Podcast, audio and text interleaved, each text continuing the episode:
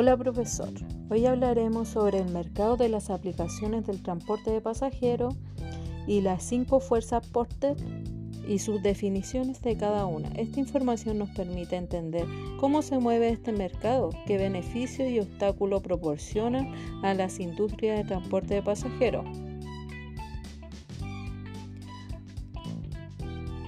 Amenaza de nueva entrante. No hay una norma ni ley donde se regulen las aplicaciones de transporte de pasajeros, por lo tanto cualquier persona la puede utilizar y crear y puede trabajar junto a ella. Su poder de negociación del consumidor.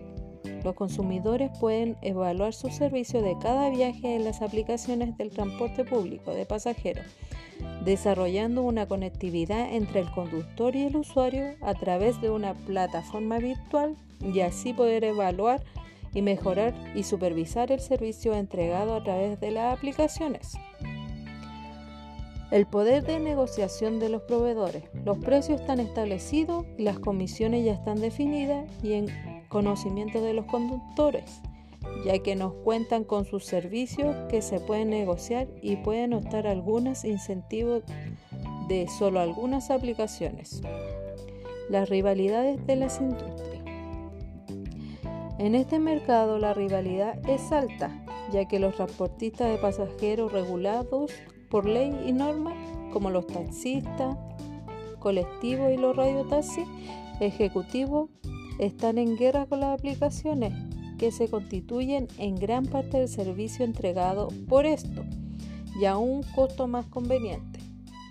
Es por esto que se ha formado un ambiente tenso dentro del mercado para que estas aplicaciones se puedan regular y normalizar sus funciones.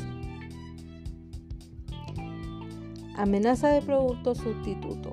Esta amenaza está muy latente, ya que como estas aplicaciones no están reguladas, pueden crearse nuevas empresas dedicadas a este mercado y aún no existiera más aplicaciones, la amenaza de sustituir este mercado está los transportes que sí están regulados, como los taxis y radiotaxis, que sí pueden crear nuevas aplicaciones para su funcionamiento y puede llegar a un precio de competencia.